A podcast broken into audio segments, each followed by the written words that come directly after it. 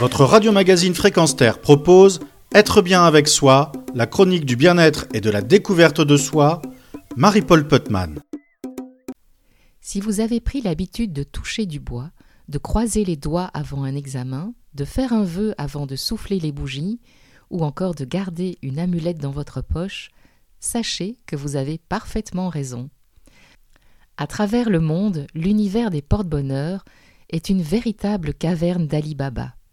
Et en la matière, le Japon occupe une place de choix.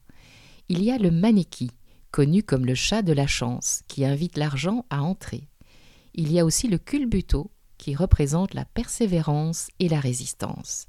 Et puis il y a le daruma, que l'on offre au Nouvel An.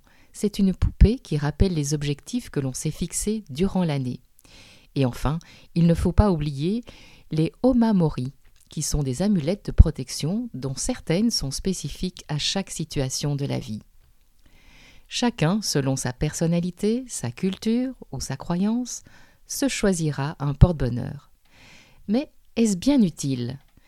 Une étude scientifique réalisée à l'Université de Cologne tend à prouver que la chance existe bel et bien et que les porte-bonheurs auxquels nous sommes attachés auraient le pouvoir de la susciter. Une expérience a été menée avec deux groupes de joueurs de golf qui devaient réaliser une épreuve particulièrement difficile à exécuter. Un groupe a reçu une balle porte-bonheur et l'autre groupe s'est contenté d'une balle sans pouvoir particulier.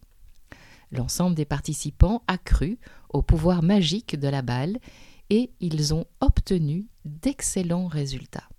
En conclusion, les gens qui comptent sur le pouvoir de leur porte-bonheur pour décrocher un emploi ou pour rencontrer l'amour sont juste beaucoup plus confiants.